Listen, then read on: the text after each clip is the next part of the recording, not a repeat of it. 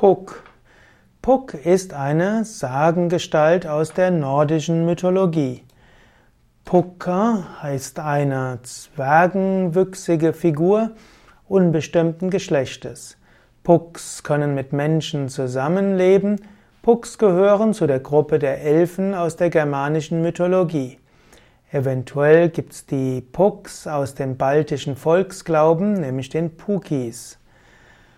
Puck wird manchmal auch gesagt, dass er ein Naturgeist der keltischen Mythologie sei. Also manchmal spricht man von nordischer Mythologie, andere sagen, dass Puck aus der keltischen Mythologie stammen.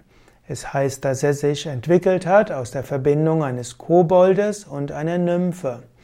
Puck liebt Streicher und auch Schabernack. Puck kann aber auch in Böshaftigkeit übergehen. Puck als Fabelwesen ist winzig, aber hat mit Feenstaub einige magische Tricks auf Lager. Das heißt, dass Pucks Wanderer in die Irre führen und dann kann es passieren, dass es Schwierigkeiten gibt. Pucks erscheinen im Normalfall Menschen nicht, sie sind unsichtbar, weil er eine Tarnkappe aufhat. Manchmal aber kann er eine Art Geistform annehmen und damit kann er mit Toten kommunizieren. Wenn man dem Puck Speisen und Getränke gibt oder dankbar ist für die Speisen und Getränke, die man bekommt, dann hilft er dem Wohlergehen der Bewohner und deren Tiere. Pucks können im Wald sein, Pucks können aber auch auf dem Dachboden sein. Pucks können auch in einem verlassenen Haus bleiben, manchmal ziehen die Pucks aber mit den Menschen wieder um. Pucks können auch in Schiffen leben und dann werden sie zum Klabautermann.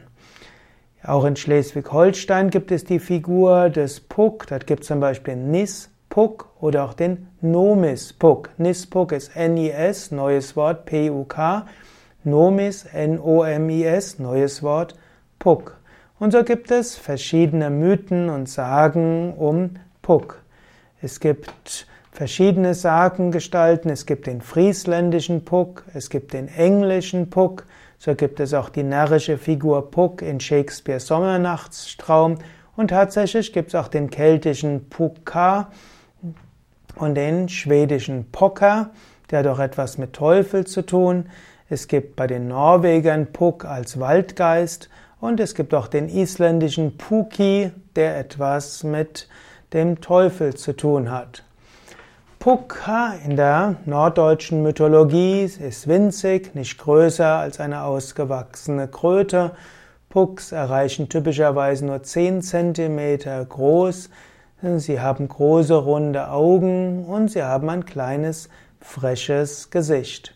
Pucks stehen letztlich dafür, dass öfters die, letztlich die Natur Schabernack mit uns spielt und dass öfters Dinge geschehen, die man entweder als tragisch oder auch als lustig ansehen kann.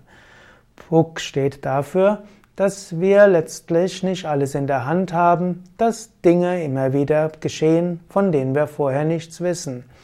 Puck steht auch für die Unberechenbarkeit, Puck steht aber auch dafür, dass wir Dinge, die geschehen, die wir nicht erklären können, mit Humor nehmen können und mit Mitgefühl. Und wenn wir dankbar sind für die guten Dinge, dann werden auch die Naturwesen uns helfen.